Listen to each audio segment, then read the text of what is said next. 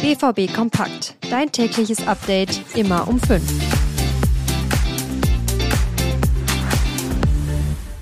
Nach Bremen bedeutet vor Newcastle. Für den BVB steht nächste Woche die Champions League an. Das und mehr jetzt hier bei BVB Kompakt am Sonntag. Mein Name ist Leon Isenberg. Guten Morgen. Der BVB hat am Freitagabend gegen Bremen verdient gewonnen. Das liegt vor allem an Julian Brandt. In seinem 300. Bundesligaspiel schießt er den BVB zum Sieg. Auf Instagram folgte daraufhin ein Dankespost. Auch neben dem Platz scheint er immer mehr Bedeutung zu bekommen. Edin Terzic nennt ihn im Interview nach dem Spiel wichtig, auch in der Kabine.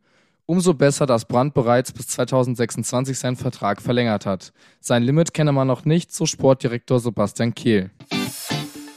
Der Bundesligaspieltag stand auch für die Fans des BVB unter einem guten Stern. Auf jeden Fall für einen. Der schwer erkrankte Fan Marcel leidet an einem Hirntumor. Diagnose unheilbar. Fans und Verein zeigen deswegen eine große Solidarität. Die Ultragruppe The Unity sammelt Spenden. Am Freitagabend zeigte auch der Gegner Werder Bremen Unterstützung. Die Bremer haben neben einer Pyroshow auch ein Spruchband mit nach Dortmund gebracht. Mit dem Banner sollte Marcel ermutigt werden. Eine Aktion, die bei jedem Fan Begeisterung auslöste.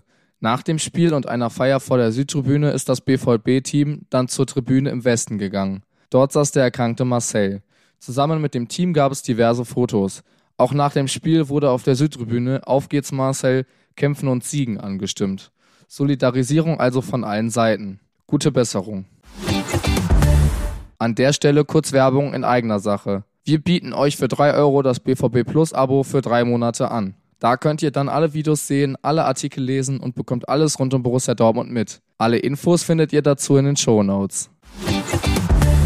Nach dem erfolgreichen Freitag gibt es für die BVB-Profis jetzt einen trainingsfreien Sonntag. Die Vorbereitung auf die Champions League startet für das Team erst am Montag. Bis zum Spiel am Mittwoch um 21 Uhr in Newcastle bleibt also nicht viel Zeit. Gewohnter Zeitdruck. Der Zeitpunkt könnte nicht viel schlechter sein. Borussia Dortmund ist mit Mailand, Paris und Newcastle in der Todesgruppe der Champions League. Ein Unentschieden und kein geschossenes Tor, die Vorzeichen stehen also schlecht. Wenn der BVB international noch ernsthaft etwas holen möchte, dann ist das quasi ein Endspiel. Umso schwieriger wird's, weil Newcastle mit vier Punkten Gruppenerster ist. Die haben zuletzt auch Paris geschlagen und sind in einer guten Form. Dem BVB fehlt für das Spiel am Mittwoch Stand heute nur Yusufa Mokuku. Der hat sich am Trainingszentrum in Brakel behandeln lassen. Ganz ehrlich, die Chancen für einen BVB-Sieg sahen schon mal besser aus.